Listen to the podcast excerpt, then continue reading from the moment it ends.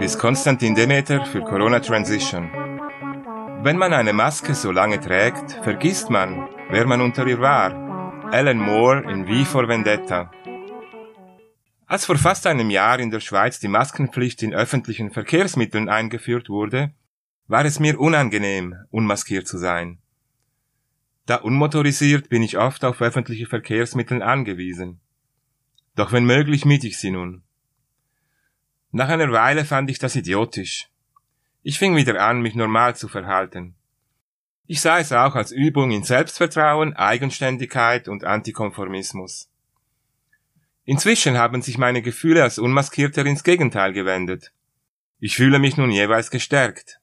Dies, obwohl ich mir bewusst bin, dass die meisten Menschen mich als unverantwortlich ansehen. Ich reiße mich trotzdem nicht um Orte mit Maskenpflicht. Menschen mit Windeln im Gesicht machen mich depressiv. Der Vorwurf der Verantwortungslosigkeit ist gegenseitig. Ich finde es äußerst unverantwortlich, den Behörden blind zu gehorchen. Das ist eines mündigen Bürgers unwürdig und schon öfter schiefgelaufen. Ich finde es äußerst unverantwortlich, der offiziellen Wissenschaft oder der Mehrheit der Wissenschaftler blind zu glauben. Das ist ebenfalls schon öfter schiefgelaufen. Wissenschaft ist weder ein Glaube, noch funktioniert sie demokratisch. Es geht darum, eine Hypothese zu bestätigen oder zu widerlegen, unabhängig der Anzahl von Wissenschaftlern, die sich dafür oder dagegen aussprechen. Nachdem Einstein seine Relativitätstheorie vorgestellt hatte, veröffentlichten 1931 100 Wissenschaftler das Buch 100 Authors Against Einstein, um seine Hypothese zu widerlegen. Einstein erwiderte, dass man dafür nicht das Wort von 100 Wissenschaftlern bräuchte, sondern lediglich einen Fakt. Letztes Jahr sprach ich noch mit Menschen, die mich aus Angst oder Verantwortungsbewusstsein auf die Maskenpflicht aufmerksam machten.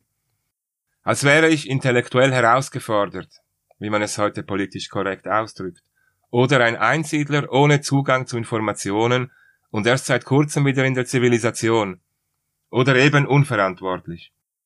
Ich sagte dann zum Beispiel, dass ich nicht unverantwortlich sei und sehr genau wisse, was ich tue. Ich wisse, dass ich niemanden krank machen kann. Sie müssten keine Angst haben. Das konnte jeder interpretieren, wie er wollte. Ich hätte in ihren Augen zum Beispiel schon infiziert und immun sein können. Jedenfalls hat sie das manchmal beruhigt. Mittlerweile gehe ich meistens nicht mehr darauf ein. Ich sage nur noch, entschlossen, trocken und mit etwas erhobener Stimme, belästigen Sie bitte nicht die anderen Passagiere. Oder Kunden, falls es sich um ein Geschäft handelt. Hinter den Augen, die mich über der Maske anblicken, kann ich jeweils erkennen, wie das Gehirn durchgeschüttelt wird. Diese Zurechtweisung stellt die Situation auf den Kopf. Plötzlich wird der selbsternannte Polizist zum Täter. Bis jetzt hat nur einer widersprochen. Ich wiederholte den Satz und fügte hinzu, sonst rufe ich die Polizei. Dann war Ruhe. Ich will mich keinesfalls über diese Menschen lustig machen. Ihre nachvollziehbare, doch irrationale Angst schmerzt. Und ich schäme mich für sie. Ich muss jedoch auch an mich denken. Ich will mich nicht dauernd rechtfertigen müssen, weil ich mein Gesicht zeige. Auch musste ich erfahren, dass man gegen die Angst nicht mit wissenschaftlichen Argumenten ankommt. Kein wissenschaftliches Argument nimmt dem Arachnophobiker seine Angst vor meist harmlosen Spinnen. Ich weiß deshalb nicht, wie ich überzeugen könnte. Und es raubt zu viel Energie bei den kargen Erfolgsaussichten. Zudem habe ich enorm Mühe, mit maskierten Menschen zu sprechen.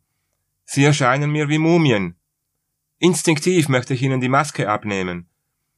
Die Maske an sich hat eine tiefe, vielseitige Symbolik.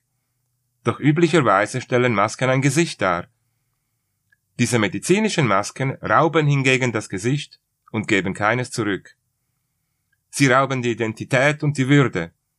Sie sind eine riesige Hürde für die Kommunikation. Die fehlende Mimik beim Gegenüber ist besonders schlimm für Kinder, denn sie beeinträchtigt ihren Lernprozess. Es gibt keine wissenschaftlichen Beweise für irgendeinen Nutzen der Masken in der allgemeinen Bevölkerung, aber viele Hinweise für deren Schädlichkeit. Egal, ein Verschwörungstheoretiker, wer Böses dabei denkt.